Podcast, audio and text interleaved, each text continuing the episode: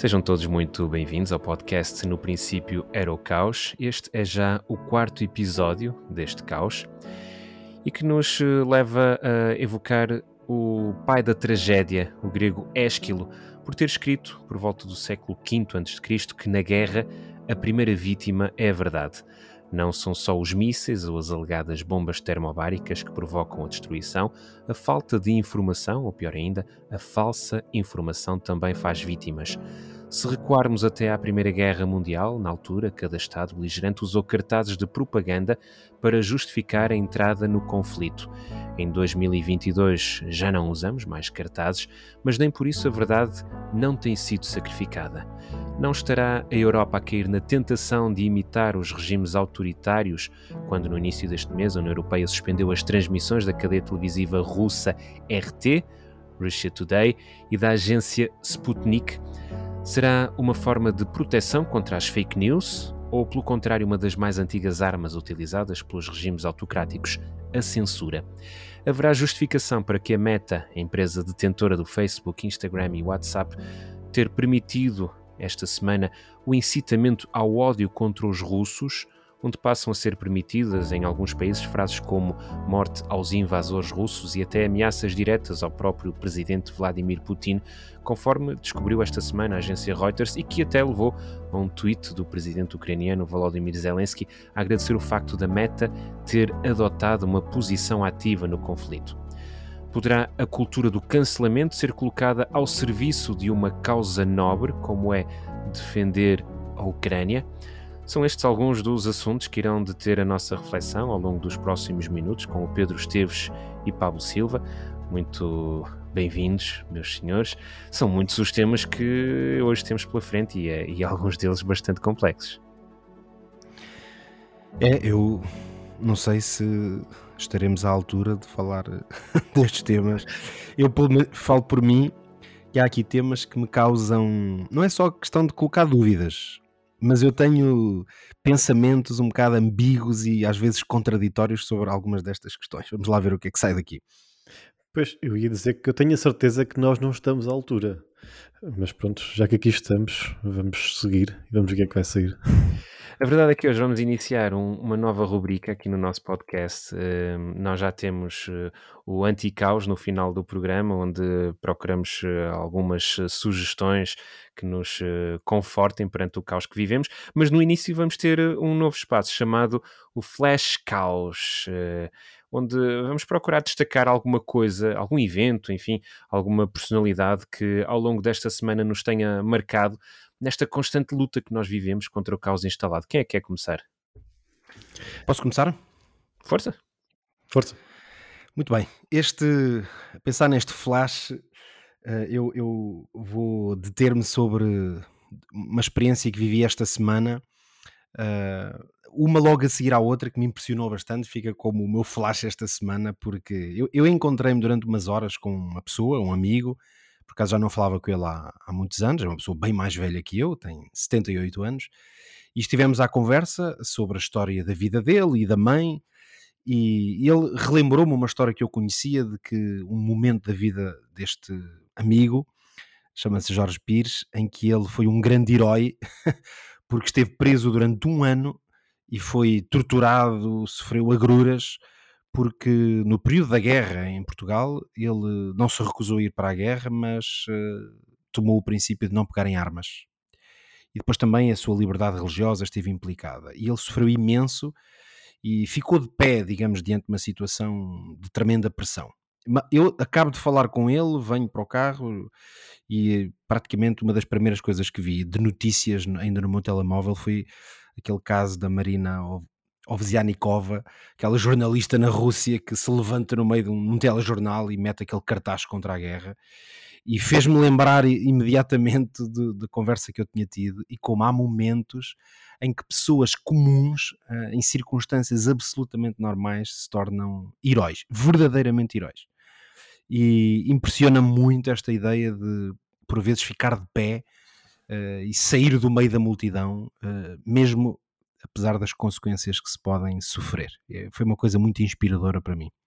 E a coragem daquela mulher, não é? Porque nós não temos bem noção do que é que significa levantar-se perante um presidente e todas as sanções, sanções não é a palavra certa, todas as, uh, enfim, as punições que, Sim, que a é, pessoa sofre, não é? Podemos dizer que ainda à data de hoje é impossível prever o que é que vai de facto acontecer com esta senhora. Pode parecer que está tudo bem agora, mas ela arriscou a vida, podemos, no Uhum. limite, podemos dizer isto, não é? E a Sim. liberdade dela, e eh, impressionou-me bastante. Algo que a mim, eh, que destaco como o meu flash eh, caos para este, flash caos para esta semana, foi a da tenista bielorrússia, Vitória Azarenka, ela que é uma, é a melhor tenista da história de- do país, da Bielorrússia, ela que chegou a ganhar em 2012, creio que foram duas vezes que ela ganhou seguidas o Open da Austrália, terá sido o momento mais alto da carreira dela, no entanto ela ainda continua eh, nos cortes, esta semana estava a disputar, o jogo que acabou por perder, mas estava a disputar no Indian Wells, uma partida um, e a dada altura ela desata a, chorar compulsivamente, não, não sequer conseguindo aguentar uh, o choro, foi mesmo quase em pranto que ela, hum, pronto, não, não conseguia fazer rigorosamente mais nada.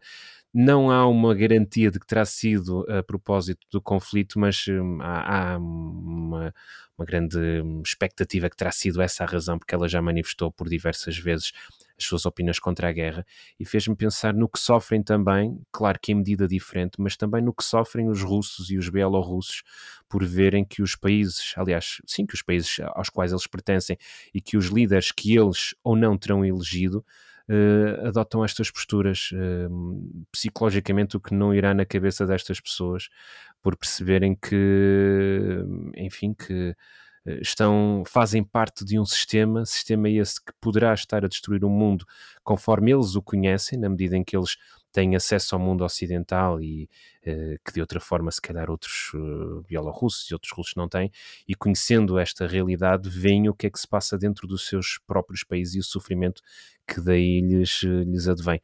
Uh, por isso a minha menção para este flash caos vai para, para a Azarenka, uma tenista, uma extraordinária tenista bielorrússia que ela passou durante este encontro esta semana, que até motivou a que apagasse todas as suas redes sociais depois do encontro para precisamente não falar mais sobre isto. Pablo, é a tua vez. Uh, o meu flashback tem a ver com, são neste momento 22 e 36, nós estamos a gravar isto já à noite dentro, depois temos deitado os nossos miúdos, muitos dos meus. E hoje estive o dia todo fora de casa e não tive muita oportunidade de ver notícias. E mesmo antes da hora de vir para casa estive fora da, da minha cidade e estive num espaço onde havia uma televisão e, havia, e apareceu uma frase de uma notícia que se calhar todos vocês já viram isto várias vezes, eu, eu só tive a oportunidade de ler aquela frase no ecrã. E essa frase que eu vou trazer, entretanto fui ao telemóvel e, e, e trago-vos a frase um bocadinho mais comprida, que é uma frase dita por o inevitável Zelensky, o presidente da Ucrânia, uh, dita diretamente ao presidente, de, ao presidente Biden dos Estados Unidos. Portanto, hoje ele teve a discursar no, no Congresso uh, americano e a frase é: Eu, eu estou-me a dirigir, estou a citar, né? Dirijo-me a si, presidente Biden, você é o líder de uma nação, de uma grande nação, eu desejo que você seja o líder do mundo e ser o líder do mundo significa ser o líder da paz. E esta frase final, ser o líder, ser o líder do mundo significa ser o líder do, da paz. Pode parecer uma frase daquelas frases fáceis, quase que se lê assim nos. que, que quase que ficam bem de ser ditas, mas é dita por um chefe de Estado a outro chefe de Estado no, no Congresso e dito por um chefe de Estado que está sobre guerra uh, desafiando um outro chefe de Estado a tomar, a tomar uma ação. Uh, acho que tem bastante peso e, e, faz pensar não só na situação em concreta destes dois presidentes, mas podemos estender a cada um de nós, né? Ser o líder de qualquer coisa que nós sejamos significa ser o líder, líder da paz. É daquelas frases que pode ficar para a história, não é? Se calhar daqui a 50 anos vai, vai citar essa frase. Sim, também, também ouvi essa frase e, e, concordo, concordo perfeitamente com aquilo que vocês dizem e que, e que o próprio Presidente disse. Em relação ao, ao, tema de hoje, que nos vai levar a, a discorrer um bocadinho sobre aquilo que se passa Uh, na Europa, sobretudo. E atenção, este não é um podcast só sobre a guerra, este é um podcast sobre a interpretação que nós fazemos dos eventos que vão acontecendo ao longo desta semana. E é obviamente que a meditização desta guerra nos demove a, pronto, a falar sobre ela. E este, hum, estes eventos do, do, cancelamento da Rússia, aliás, o, o, próprio presidente, esta, hoje mesmo, nós gravamos este podcast na quarta-feira, dia 16, hoje mesmo, Putin uh, acusou o Ocidente de, querer, de quererem cancelar a Rússia.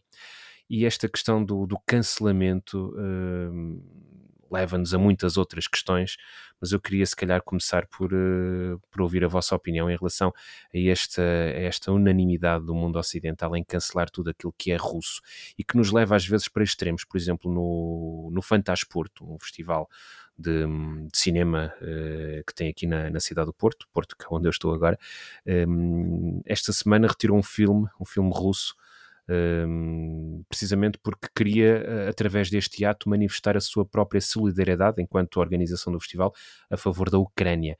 Mas isto não é único, aconteceu também com uma universidade em Itália que hum, no início procurou retirar um curso sobre Dostoevsky, mas uh, depois, uh, devido a alguma contestação, lá voltou a inserir o curso no, no plano da, da faculdade. Uh, o que é que vocês acham em relação a, a este cancelamento e a, e a, falta de distinção entre o que é cultural e o que é uma verdadeira sanção punitiva que o Ocidente poderá fazer à Rússia? Bem, eu, eu sou daqueles que, que vejo um problema nós no Ocidente uh, falarmos desta questão como sendo a Rússia, acho que nós já falamos sobre isto, penso eu, uh, e, faço uma grande distinção entre falar da Rússia e falar do regime de Putin, ou falar da figura de Putin, ou falarmos de uma, uma palavra que não sei se existe, mas se não existe, vou inventá-la agora, que é o putinismo. Portanto, eh, vejo uma grande distinção entre uma coisa e outra, e nesse sentido, para mim é claro que, e, choca-me eh, que alguém ponha em causa alguma coisa que seja da, da cultura russa por causa do, vou, vou, voltar a usar a palavra, do putinismo. Né? Eh, Pronto, nesse sentido, não tenho sequer aqui nenhuma dúvida sobre, não, mesmo como, como uma forma de marcar, marcar posição, pode, pode ser compreensível do ponto de vista da pessoa, mas é acho que é um erro. Mas, mas foram os russos que elegeram Putin durante tantos anos e tantas vezes. Aqui podemos entrar numa outra questão, que é a questão da, da, da veracidade das eleições, mas bem ou mal, ele continua lá e há muita gente que vota nele. 70 e tal por cento da, nas últimas eleições. Pois, podemos agora elaborar um pouco sobre isto, mas não, não me queria desviar da, da, da tua pergunta, né? É, a, partir, do princípio que eu acho isto, é a minha opinião, pronto. Um, a partir do princípio que eu acho isto, acho, acho que uh, são coisas diferentes. E agora, mas há, há, aqui duas coisas que são diferentes. Uma coisa é cancelar, usando essa expressão, a cultura russa, cancelar a, o povo. Podemos questionar-nos até que ponto podemos ou devemos cancelar a participação de, de russos em, em, eventos, em, lá, em desportivos, como, como, estava, como a dizer, que seria um nível seguinte, já é um nível acima da cultura, vá, eh, porque tem, tem mais a ver com a, com a atualidade, vá. Ehm, mas, e há outro nível acima que tu, tu mencionaste no início, que tem a ver com o cancelamento dos órgãos de comunicação. E, e, eu aí tenho algumas dúvidas, não consigo tomar uma posição ainda muito forte so, sobre o assunto. À partida também me custa, mas por outro lado tenho que ter alguma humildade a lidar com este assunto. Não conheço, nunca pensei sobre ele o suficiente, não estou informado o suficiente.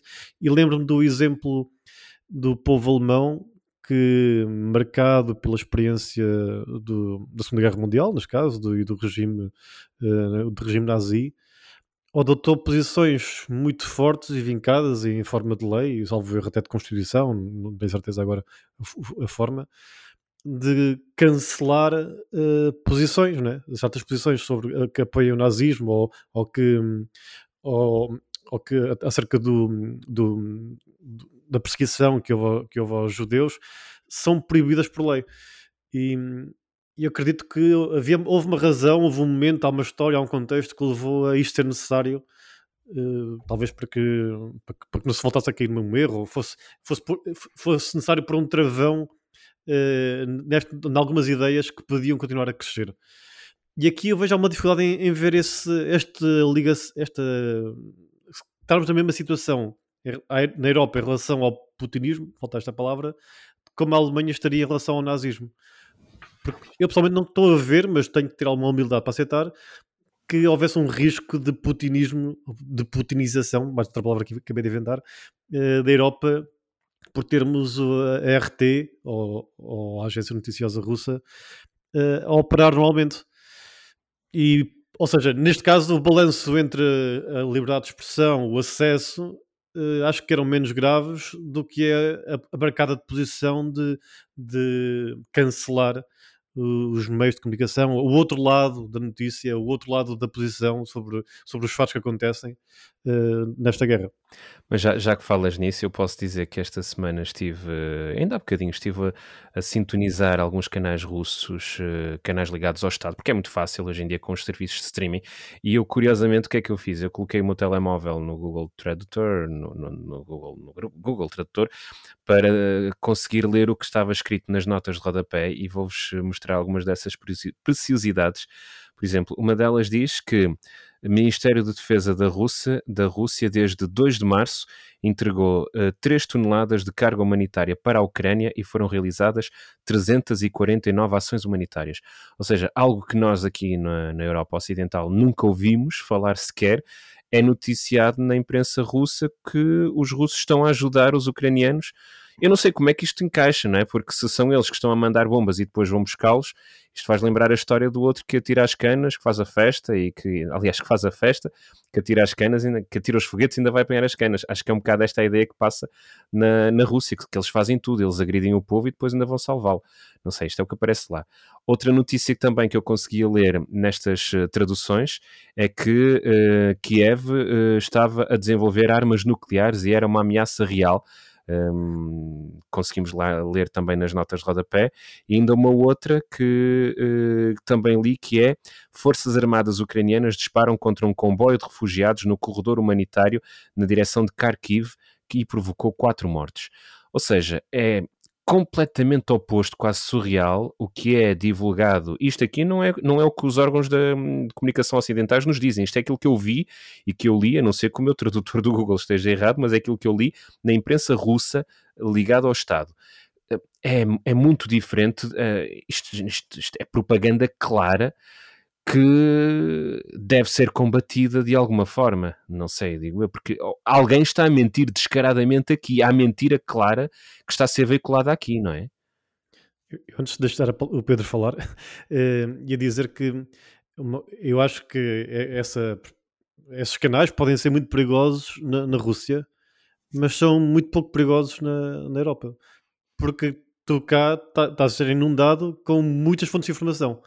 E e vamos que Vamos achar que ou das duas, ou achamos que é alguém que só tem acesso àquele canal e, e desliga todos os outros canais que, que estão a inundar-nos os olhos por, por, todos os meios, ou, ou, a pessoa, ou a pessoa vê o canal russo e acha que todos estão errados, pode acontecer, mas eh, estamos ali, achamos que somos adultos, somos capazes de, de processar a informação. Qual foi a tua reação quando, quando viste essa notícia?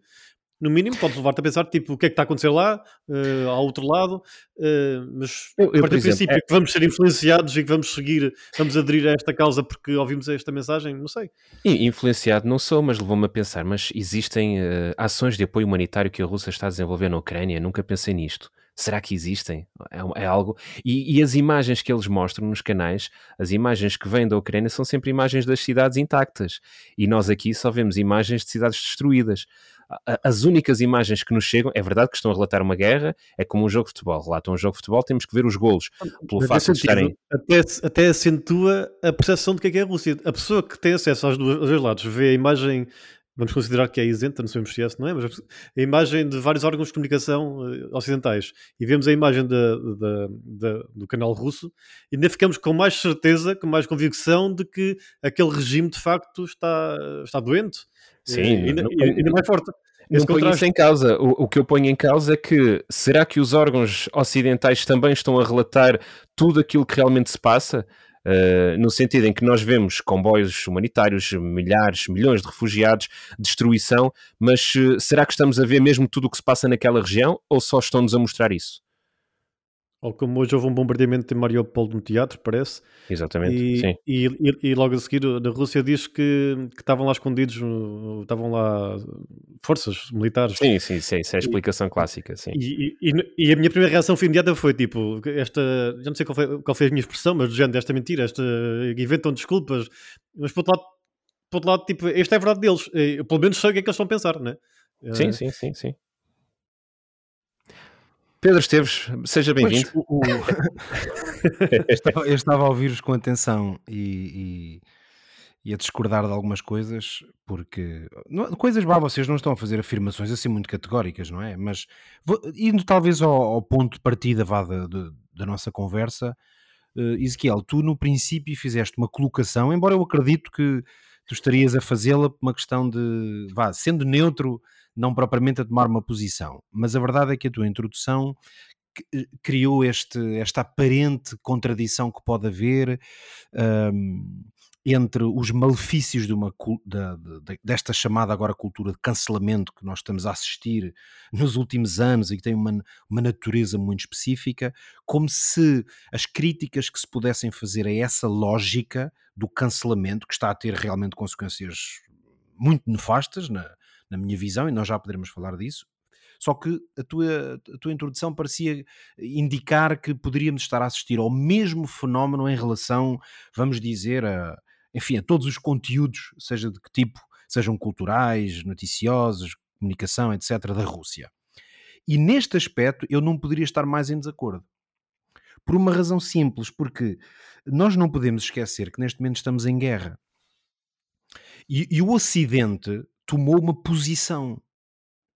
Uh, e portanto, quando eu digo Ocidente, digo obviamente, essencialmente, é a posição oficial dos países, portanto, os Estados, basicamente toda a Europa, dos Estados Unidos e praticamente toda, todo o mundo livre e democrático, claramente tomou uma posição. E tomou uma posição porque um, país, um país invade o outro. O que, é que onde eu quero chegar com isto é muito simples. Uma, uma visão estratégica clara de que os países, vamos dizer até da NATO, que pode ser uma maneira simples de explicar isto, uh, uma posição evidente que, que, que, todos estes países tomaram é que não vamos poder atacar a Rússia com armas. Isso parece evidente. Porque no momento em que isso acontecer, então aí sim arriscamos-nos a ter bombas nucleares a cair do céu. Logo, há, há uma estratégia que os países que querem ajudar e defender a Ucrânia, que foi um país invadido, há um conjunto de estratégias que eu vou designar estratégias de guerra. Elas não são é de natureza militar, mas são de guerra, são estratégias de conflito. Elas só se podem justificar à luz de uma compreensão, vamos dizer, uh, política e geoestratégica no momento em que estamos a viver, porque nós todos estamos de acordo que seria impensável esse cancelamento, por exemplo, não é, de, das televisões ou, ou, da cultura ou até das pessoas no desporto, por exemplo, em condições normais, mesmo que até não concordássemos, por exemplo, com, com o regime, por exemplo, ditatorial de um certo país. Mas desde que esse país se mantenha dentro de certos limites, nós também, nós povo exterior também não vamos entrar dentro da, das, enfim, das, do sistema que está num país. Mas neste caso estamos a viver uma situação totalmente diferente. Portanto, o meu ponto é, eu acho que uh, a Europa, os Estados Unidos não têm grande solução para lá das, das grandes uh, uh, questões económicas, as sanções que foram dadas à Rússia, de não é cancelar, é isolar o mais possível a Rússia, porque, por exemplo, eh, nós estávamos a falar aqui das televisões. A minha análise, vocês corrijam-me se eu estiver errado. Ao cortar, por exemplo, as televisões das plataformas, essas televisões vão perder provavelmente inclusivamente dinheiro. Porque, obviamente, que as visualizações e a, é? e a capacidade de expansão de, daqueles, daqueles conteúdos eh, tem valor, provavelmente há contratos que foram cancelados. Portanto, há, há uma forma de o mundo livre reagir ao que o putinismo, para usar agora a expressão que ficará aqui marcada, está a tentar fazer. Portanto, eu não acho que isto seja a cultura de cancelamento, que é um tema totalmente diferente que poderemos abordar também. Pois, eu, eu discordo. Mas eh, há aqui várias questões, eh, pelo menos na minha opinião, em relação ao, pelo facto de, para já, o, o Conselho Europeu resolveu cortar estes canais, hum, e a explicação que eles deram foi uma explicação sem qualquer imputação de factos, ou seja, não disseram vamos cortar estes canais porque no dia X eh, foi veiculada esta informação que era falsa, no dia Y. Não, foi apenas uma, pronto, uma medida geral, sem uma explicação muito concreta que nos põe em causa claramente a liberdade de expressão, uh, que foi amputada em prol em nome de, de uma informação não fidedigna, será este o argumento. não sei, uh, mas não deixa de ser preocupante, porque se agora foi um canal russo e foi tão fácil, daqui a algum tempo pode ser um, uma outra qualquer entidade que pura e simplesmente pode, olha, não considerem ser, que seja válida. Pode, vamos dizer assim, oh, oh, Ezequiel, pode ser a RTP, podem fazer isso a RTP, se Portugal invadir a Espanha. se Portugal lançar bombas sobre a Espanha e tentar conquistar um país livre, uh, provavelmente terá que ser feita a mesma coisa a um país que está ao arrepio de todas as normas que de, de vai, eu no mínimo vou dizer de boa convivência entre países que são livres e autónomos. Eu, entendo a tua posição a, a considerar isto uma, uma, uma, consequência natural da guerra, mas também concordo com isso que ele acho que isto para mim isto não, não, faz, não faz sentido. Eu estava a comentar com, com, a minha mulher na viagem para cá e falámos por acaso nisto e, e ela deu uma resposta que acho que faz sentido. Quer dizer, isto foi uma forma. Isto falámos nos primeiros dias, né? Esta decisão de cancelar estes canais foi uma forma de mostrar que estávamos a fazer alguma coisa. E acho que eu, eu até vou mais por aí. Porque, no meu ver, não vejo aqui que isto seja uma arma. Vejo aqui a liberdade de expressão é um valor primário e fundamental, fundador da, da democracia. E estamos a, estamos a fazer exatamente aquilo que acusamos a Rússia de fazer aos nossos canais. E, e com a, com a, não, não me parece já a questão monetária que seja aqui a grande vantagem, que nem sei se como é que isso funcionaria. Até, acho que até podiam cortar o financiamento da publicidade por aí fora. Acho que é uma questão do princípio que foi, foi posto em causa. E, e não só o princípio e até, até conhecimento, porque uh, a, a, verdade não tem medo da mentira, né? Se nós achamos que temos a, que a nossa visão é a correta, não é essa uma visão, é, a propaganda putinista que, que, vamos ter medo dela. Vá. Eu, eu estaria, aí estaria disponível até para aceitar isso, no sentido, eu acho que é o que estás a tentar dizer agora, no sentido que seria uma estratégia. A estratégia poderia ser dizer até há vantagem em ver a tal narrativa e o Ezequiel mostrou há bocadinho exemplos de uma narrativa que parece completamente uh, uh, mentirosa e alhada da realidade, e até podia haver um interesse estratégico em assistir a essa realidade. Mas, para mim, só se fosse um interesse estratégico, porque a minha leitura neste momento é que os nossos países, o Ocidente, está em guerra com a Rússia. Não podemos usar armas, vamos usar outros meios. Sim, eu percebo, exemplo, esse é um conceito que, que, nós até temos dificuldade em entender, porque já não é da nossa geração, estar em guerra com alguém e, e ter uma posição ativa, e a, o próprio Facebook, etc., teve uma posição ativa e já podemos ler.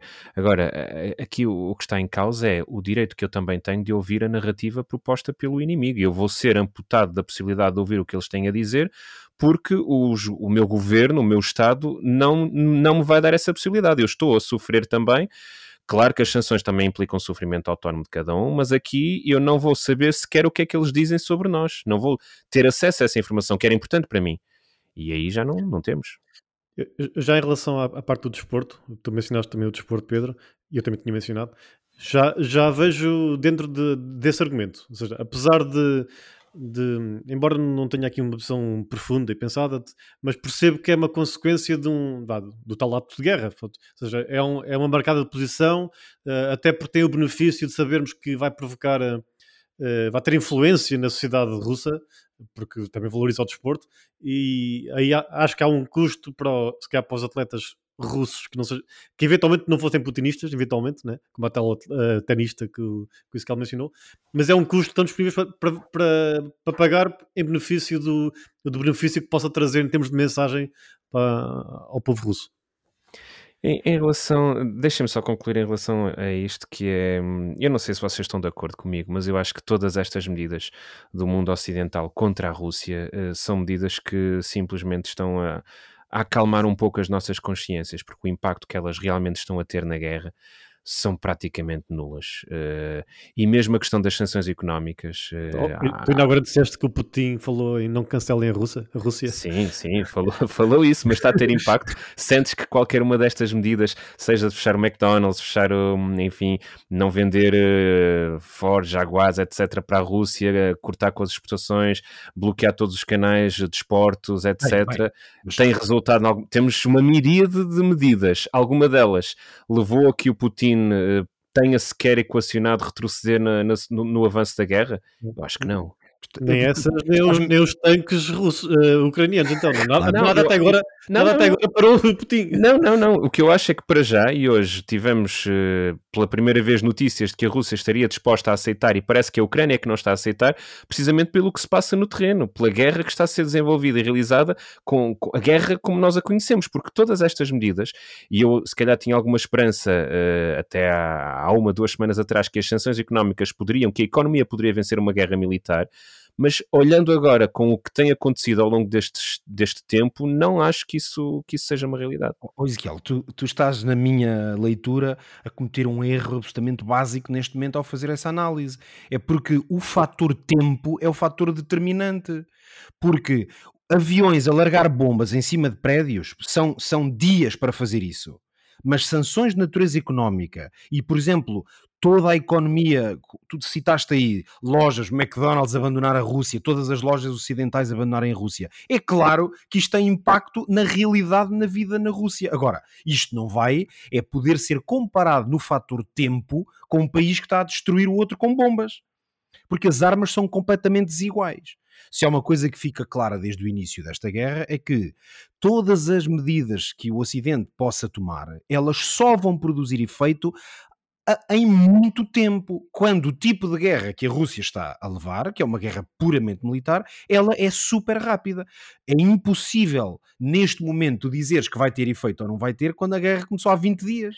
Sim, eu até, que, não... até ia acrescentar que não, vocês não sabem qual é o efeito que está a ter para o para eventualmente o Putin estar a ter essa aproximação a, a um cessar-fogo. Não, não sabes qual é, qual, é, qual é a porcentagem do impacto do terreno, Sim, uh, das armas reais, e, e, qual é a porcentagem do impacto de, da falta de financiamento que não vai permitir ter uma guerra longa porque não vai ter financiamento para ela. Sim, nem, nem, nunca saberemos, nem nunca saberemos, mas o que eu acho é que foi criada, e aqui voltamos ao início do nosso tema, este cancelamento cultural foi criada a ideia de que uma empresa ocidental, se não tiver uma posição ativa de uh, combater uh, ou de acabar com a sua presença, nem que seja momentânea na Rússia, essa empresa vai ficar muito mal vista aos olhos de, de toda a sociedade ocidental e criou-se uma pressão enorme para que essa empresa saia da Rússia ou deixe de vender na Rússia um, sem um, resultado prático para a Rússia. Tem um resultado prático para o nosso conforto enquanto ocidentais de acharmos que eles estão a fazer a coisa certa. No fundo, temos um cancel culture à mesma, com empresas a perder dinheiro e vão perder, com sanções que, que vão ter, mesmo na própria Rússia, com despedimentos que vão ter. E será que isso tem algum efeito na guerra ou apenas serve para nos confortar a nós próprios? Esta é, é a minha questão. Ezequiel, mas quem é que tomou essas opções? Quem é, quem é que decidiu pressão, que o McDonald's... A pressão do Ocidente. A pressão quem do é Ocidente. Não, isso és tu que estás a dizer. Quem decidiu que o McDonald's saísse foi o McDonald's. O claro, mas, é mas, mas, mas, achas que o McDonald's. A, a Volkswagen falou disso esta semana. A Volkswagen disse: nós não poderemos limitar os nossos negócios a países democráticos também precisamos, e Portugal também tem negócios com países não democráticos, e esses negócios existem. Claro que estamos num contexto diferente, como dizias no início, estamos perante uma guerra, mas muitas das empresas, e aqui eu arrisco a dizer se calhar a larga maioria das empresas privadas que abdicaram da sua presença na Rússia foi por causa de um castle culture ocidental, não tenho a menor dúvida disso porque o objetivo deles é ganhar dinheiro, é, é, é serem lucrativas. Claro certo, que esta mas... preocupação social depois acaba por sobrepor e sentem-se é, impelidos a isso. Na, na, tua leitura, os diretores de grandes empresas não têm uma leitura ética da realidade, é isso? Serão uma leitura ética, mas não se calhar numa situação destas. Não, mas Poderão ter... tiveram, tiveram. Eu, mas assim, eu, eu, eu mas a grande questão, desculpa, Pablo, desculpa só dizer isto, a grande questão é, terão tido uma leitura ética ou apenas, a, ou, ou, ou, foram, ou foi a pressão do mundo ocidental de tal forma agressiva que os levou a não ter outra opção sequer? Esta é que é a questão. De uma forma ou de outra, a castle culture, eh, como estás a dizer, acho que existe e eh, eles são autónomos a tomar decisões, mas as decisões aparecem sempre no contexto. Agora, eu acho diferente de McDonald's dizer que não vou, não vou, operar, não vou operar mais na, na Rússia, com um custo, ou seja, não está a fazer isto gratuitamente, a empresa vive para ganhar dinheiro e vai deixar de ganhar dinheiro na Rússia, com um custo, porque está a marcar uma posição que não concorda com o que está a acontecer. E eu aí, não sei, vejo um pouco diferente de cancelar, por exemplo, os tais meios de comunicação. Aí, de facto, estamos a cancelar uma, uma, uma visão. Aqui não estamos a cancelar, aqui estamos a des desassociarmos. Eu, eu, se tivesse de alguma forma associado uh, alguma coisa ao Putin, eu, iria, eu queria cancelar. Porque Sim, eu concordo, eu, concordo contigo. É, é, contra, é, é, contra o meu princípio, se ele está a violar os meus princípios, não me quero, estar associar, não quero associar a ele. Só quero deixar aqui a minha posição clara. Eh, eu concordo perfeitamente contigo quando digo que não, quando dizes que não devemos cancelar ou, ou deixar de ter acesso aos meios de informação russos aqui na Europa, 100% de acordo. Em relação ao cancelamento cultural, também acho que é extraordinário. O cancelamento cultural é terrível em diversas situações e posso dar alguns exemplos de vidas que foram destruídas por causa do cancel culture. Neste caso, é sem dúvida extraordinário uh, quase o mundo inteiro se unir em prol de uma causa utilizando um meio que é legítimo. Cancelar a Rússia, se é aquilo que o Putin dizia uh, que é isso que está a acontecer, ainda bem, é esse o objetivo. Agora, em relação a outros dois assuntos, será que isto, este cancel culture da Rússia tem efeitos na guerra tem muitas dúvidas. E a minha outra questão: muitas das empresas, e aqui eu acredito, muitas das empresas que se regem pelo, pelo próprio liberalismo, que o objetivo é ter lucro, estão a fazer um cancelamento da Rússia pela pressão que o mundo ocidental está a exercer sobre elas. Isso eu não tenho dúvida. E não pela porque de repente eh, foram acometidos por um sentimento e por uma moralidade extrema e deixam de fazer negócios com um país autoritário. Isso, ou, ou então, ou então o tal liberalismo faz com que eles percebam que se continuarem na Rússia vão perder mercado no resto do mundo. Exatamente, sim, sim, isso mesmo, é isso, isso mesmo, isso mesmo. Mas, mas isso é uma, é uma, decisão normal de negócio, não é? Exato, exato. É uma decisão normal de negócio que, se, que, eh, que numa hierarquia eh, coloca a ética ou a questão moral ou a própria questão da guerra abaixo de, da decisão que, que, está aqui em causa. Vamos manter a nossa marca e a nossa imagem perante o mundo ocidental eh, e, e vamos denegri-la? Será que é arriscado correr este risco? E, e, depois terão que tomar uma decisão. E a decisão cai, obviamente, pela pressão, pela pressão do Ocidente. Tu deste aí o exemplo também no início da, da Meta, da, da empresa do Facebook, e aí acho um caso mais interessante porque é um, é um é, é uma decisão mais específica, né? Aquela questão de a notícia conforme me chegou a mim, uh, ou pelo menos conforme eu entendi, uh, dizia que a Meta tinha tomado a decisão de que a partir de agora é possível uh, denegrir e, e, falar mal, e inclusive o hate, portanto, aquele discurso de ódio em relação ao Putin e aos soldados. Eh, desta forma até parecia uma coisa assim muito intensa, muita decisão, muito específica, muito intencional, né? Embora aquilo que parece-me que está a acontecer não é tanto isso, é em termos de a, forma, eh, a todo momento uh, o algoritmo do, das redes sociais estão sempre a ser monitorizadas e ajustadas a, todos, a todas as circunstâncias e provavelmente eles terão a ter um bocadinho mais largura de banda em relação a algum hate speech que apareça acerca de Putin.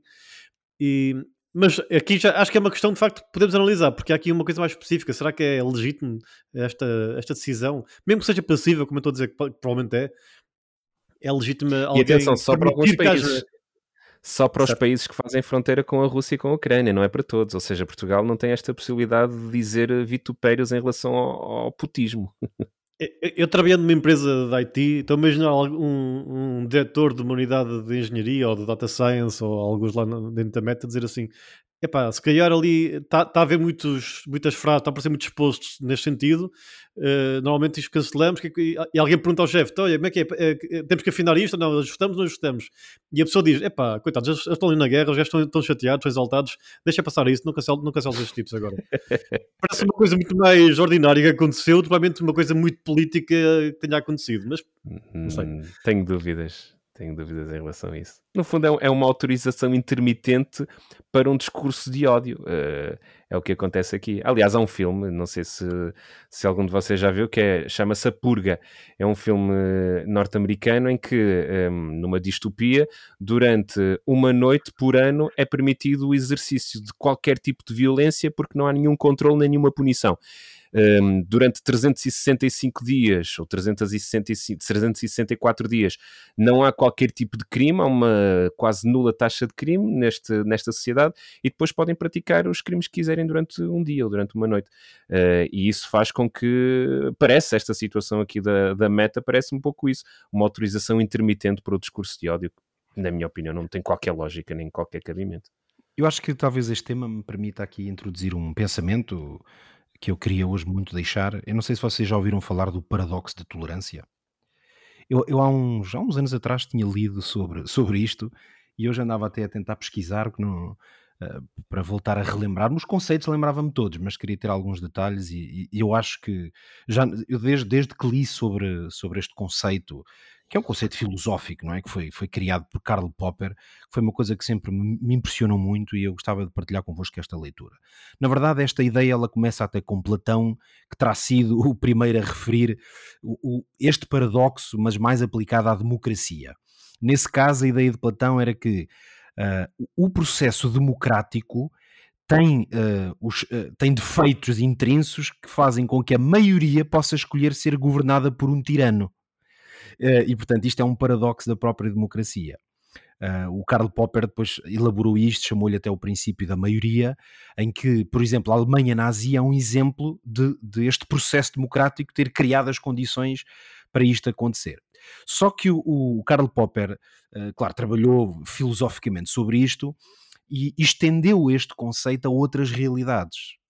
Uh, ele falou, por exemplo, da liberdade a ideia de que poderia existir uma liberdade absoluta, que seria a capacidade das pessoas terem realmente liberdade para tudo o que queriam fazer, isto podia-se aplicar à liberdade de expressão, e a, a reflexão é que, eh, num contexto de liberdade absoluta, as pessoas podem avançar sobre a liberdade alheia. O que significa que a liberdade de muitos fica uh, colocada em causa por causa da liberdade de alguns. Bom, é, com base nisto é que então ele criou o paradoxo talvez mais famoso dele, que foi o paradoxo da, da tolerância, e que se define assim: tolerar os intolerantes levaria com o tempo, ou tenderia a levar à destruição de quem? Dos tolerantes. E isto teria como final que a própria tolerância eh, estaria condenada como o grande princípio da, da sociedade. Então, o, qual é a conclusão prática que se pode tirar disto, quase utilitarista, não é? É que a solução para manter uma sociedade organizada com base no princípio da tolerância é abrir mão da aplicação absoluta ou restrita da tolerância. Ou seja, é necessário criar uma exceção. Qual é a exceção? Tolerar-se apenas aqueles que estejam dispostos a responder e a agir com tolerância eu, eu, acho que, eu acho isto um pensamento fabuloso nas implicações que tem e considero que isto é, é muito válido e, e, neste caso está muito ligado com o que nós estamos aqui a falar. Ou seja, a única forma do, de uma sociedade ser maduramente tolerante é não tolerar os intolerantes. Por caso contrário, a tolerância está condenada. E eu vou dizer, para terminar este pensamento, que eu, eu acho este princípio. Um, que se explica como de nenhuma outra forma, pelo menos a, a, visão que eu acho que é mais sólida e consistente, é, é a explicação que a, que a, narrativa bíblica tem para a realidade. E, e o que é que eu quero dizer com isto? O que a Bíblia nos apresenta é um sistema em que a liberdade absoluta não funciona e a Bíblia explica porquê. Porque a natureza humana está corrompida, ou seja, os seres humanos tendem para o mal Uh, isto é o que nós, no fundo, nós, a linguagem bíblica chama de pecado, não é? que é uma rebeldia contra o bem, no fundo, o bem absoluto. Então, a capacidade do mal uh, uh, que faz com que as pessoas justifiquem até as melhores intenções em relação ao que querem fazer, ela não funciona quando nós adicionamos dois fatores, que é o fator tempo e o fator natureza humana. Quando estas duas coisas se juntam, a tendência vai ser o caos, curiosamente, o mal então, esta ideia, que biblicamente é de pecado, precisa de uma solução. E a solução, uh, filosoficamente, é limitar a capacidade da intolerância. Uh, numa visão bíblica, já agora, uh, a, mi a, minha visão, que se calhar nós aqui partilhamos dentro desta cosmovisão bíblica, é que Deus, como legislador moral, a quem eu devo respeito e a quem eu tenho que prestar contas, provavelmente ainda é a melhor forma de gerir a nossa tendência para a intolerância. Olha, enquanto estavas a falar, surgiu uns pensamentos e depois acabaste por ir ter a eles e respondeste a todos eles que eu estava, que eu estava a formular enquanto estavas a falar da parte filosófica e depois respondeste a eles na, na parte bíblica. Porque de facto, quando o princípio da tolerância ser uh, não, não tolerar aqueles que são intolerantes, né? uh, a pergunta que surgia é e quem é que define o que é que é ser intolerante? Quem é que é, quem é, que é o polícia que vai ser capaz de distinguir, de, de acusar, de, de uh, o que é que é, o, quem é a pessoa que é intolerante, qual é que é, quando é que aquela pessoa deixou de ser de ter um pensamento divergente e passou a ser intolerante, né? Um, e estava a formular na minha cabeça, tipo, realmente é sempre possível nós pormos em causa este princípio. Este princípio, a aplicação do princípio, não o princípio, mas a, a aplicação do a princípio aplicação, na realidade. Claro. Porque, e, e, muitas vezes acontece isto, né? nós vemos as pessoas que são mais intolerantes usarem os argumentos da, da democracia para acusar eh, os democratas, né? e temos visto isto acontecer, infelizmente. E de facto, tu deste a resposta, porque de facto, na nossa visão uh, cristã, uh, a nossa compreensão é que de facto existe uma pessoa que tem essa capacidade. Tem, no fundo, é, é quase nós irmos para Deus como, como sendo uma pessoa que, é, que sabe tudo, quase por magia, né? E se, se usarmos aqui o termo de maturidade, Deus tem que estar no ponto máximo de maturidade para, ter, para conseguir perceber onde é que o pequeno gesto vai dar, vai, vai, vai dar daqui, um, daqui uns anos? Esta pequena coisa que está a acontecer, esta, esta pequena semente, esta pequena conversa, este pequeno pensamento, esta, esta propaganda, como dizíamos, a propaganda, onde é que isto vai dar daqui a algum tempo? E, e tem a legitimidade para poder, para poder declarar que isto é, isto, isto é, na linguagem bíblica, como dizias, isto é pecado, isto é errado, ou isto é um princípio intolerante. Este, esta ideia de de alguém que está, está a querer divergir e nós acreditamos que alguns, alguns no passado uh, uh, aquilo que nós chamamos de Satanás, né? na, na sua capacidade de tomar decisões, tomou uma decisão de, de seguir um caminho diferente de Deus, né? e, e Deus deu esta tolerância para provar ao mundo que existe um limite para a tolerância. E, e, é por isso que uma das coisas que se calhar não olhamos para ela como uma coisa que é não só bela, mas como absolutamente necessária para este equilíbrio, é a ideia de que os seres humanos têm e vão ter que prestar contas a Deus. Este conceito é, na minha, na leitura que eu faço do que estamos aqui a dizer, é este conceito que traz uh, o peso à balança daquela nossa tendência para o mal.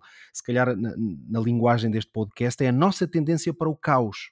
Então, nós somos autocorrigidos e, e tendemos a refletir mais profundamente quando reconhecemos que há um legislador perfeito, moral, e nós vamos ter de prestar contas.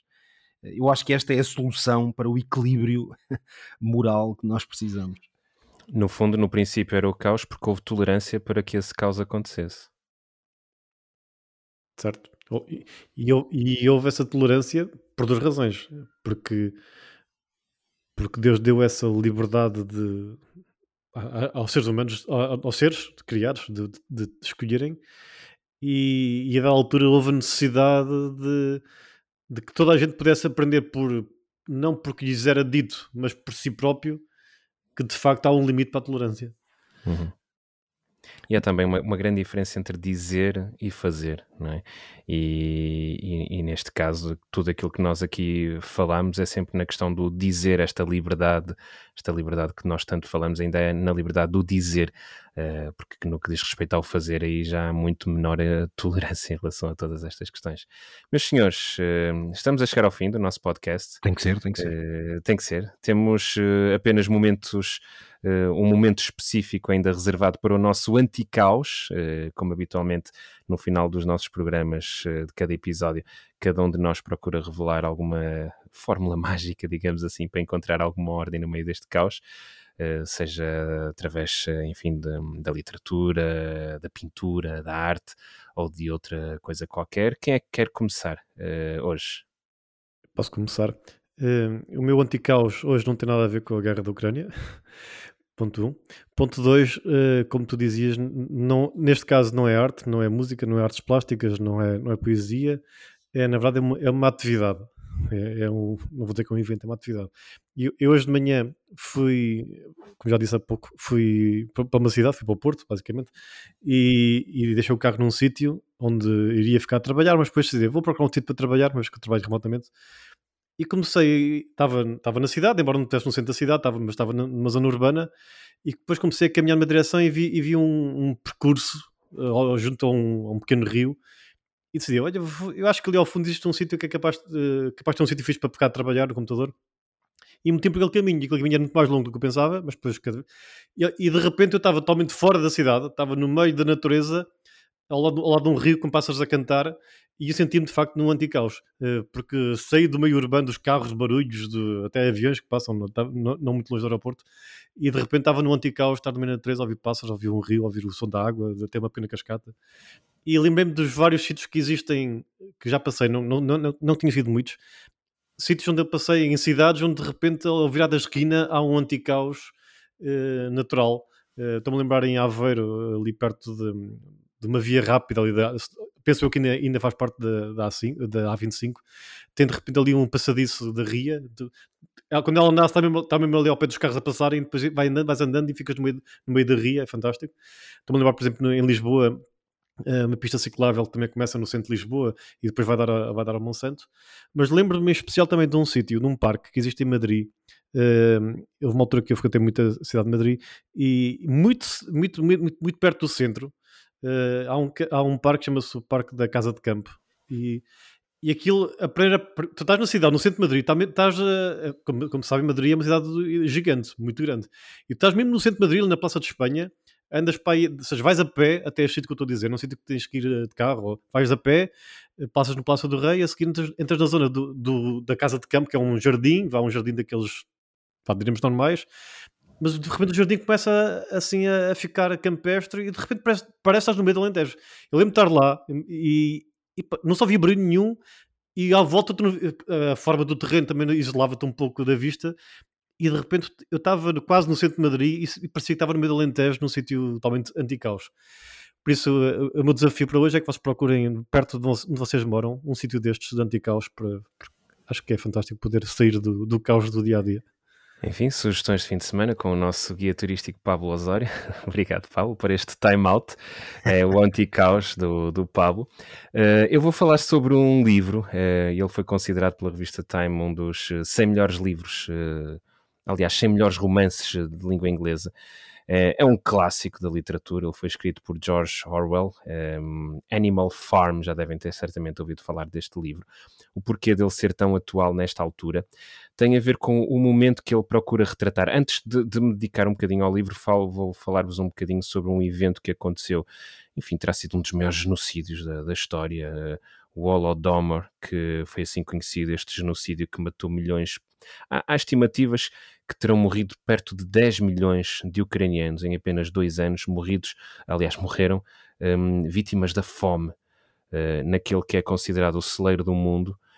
No início dos anos 30, uh, milhões de ucranianos morreram de fome, e há relatos de um jornalista, um jornalista galês, o nome dele é Gareth Jones, e ele foi para a Rússia, ele entrevistou Hitler uns anos antes e era um jornalista que estava em extensão de carreira, e ele foi à Rússia para tentar entrevistar Stalin, não conseguiu, mas eh, conseguiu fazer uma viagem de Moscovo até, uh, até a Ucrânia, e sem que percebessem ele conseguiu descobrir o que é que estava a acontecer eh, na Ucrânia, com muita gente a morrer de fome, uh, próprios cadáveres que eram consumidos por familiares, enfim, são relatos muito grotescos que mostram o horror que terá acontecido entre os anos de 1931 e 1933 e há até, apesar disto que nunca, nunca foi provado, há até uh, a ideia de que o que aconteceu ali foi uma espécie de limpeza étnica por parte de movimentos independentistas uh, ucranianos e que Stalin, uh, confiscando a própria comida da casa das pessoas,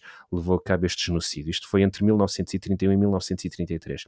E perante o que estava a acontecer na União Soviética, George Orwell, ele que uh, foi jornalista, ele próprio que foi amigo deste Cara Jones, que eu falei no início, uh, escreveu este livro que, no fundo, é uma espécie de sátira uh, à União Soviética de Stalin.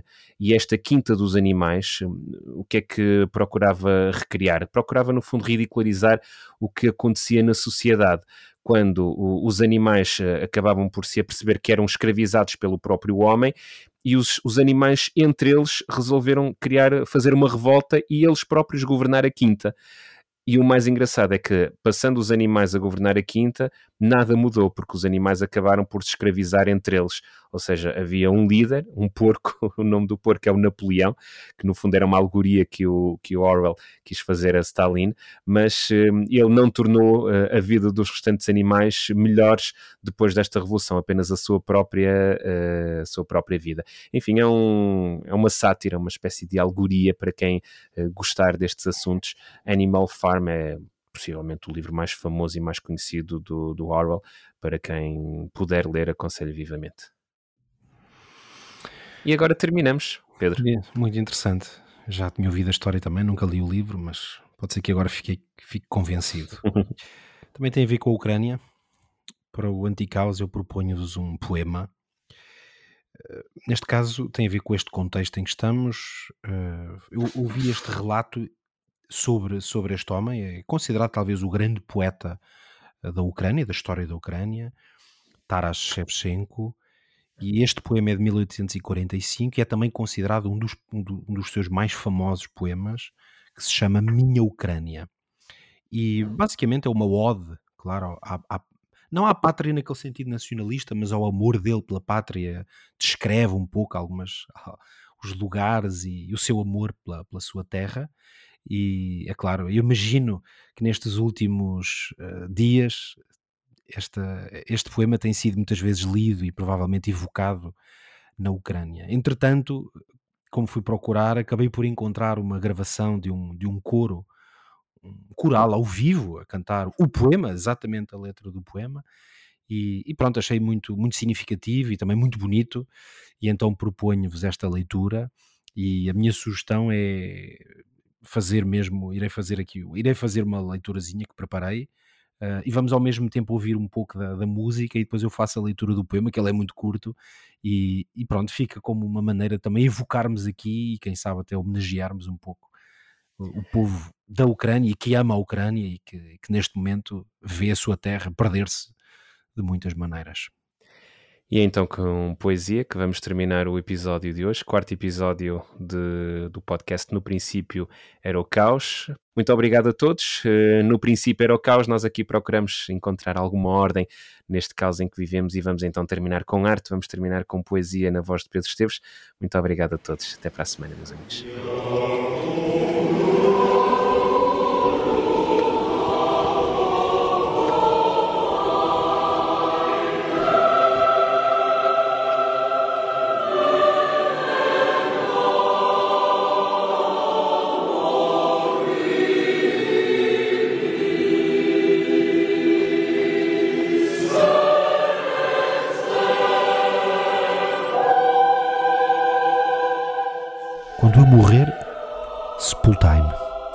Dentro da colina, no meio da vasta estepe da minha amada Ucrânia, de onde posso contemplar amplos campos ao redor e ouvir as correntes do Dnieper descer com um ruidoso rumor. Quando ele levar da Ucrânia o sangue vil inimigo para o fundo do mar, então deixarei os montes e prados, voarei às alturas do céu. Até Deus subirei, dirigir-lhe as preces. Por enquanto, o Deus eu desconheço. Sepultai-me, levantai-vos, as férreas algemas quebrai, com mau sangue inimigo a liberdade regai. Na família grande, família livre e nova, não deixam de recordar-me com palavra bondosa e boa.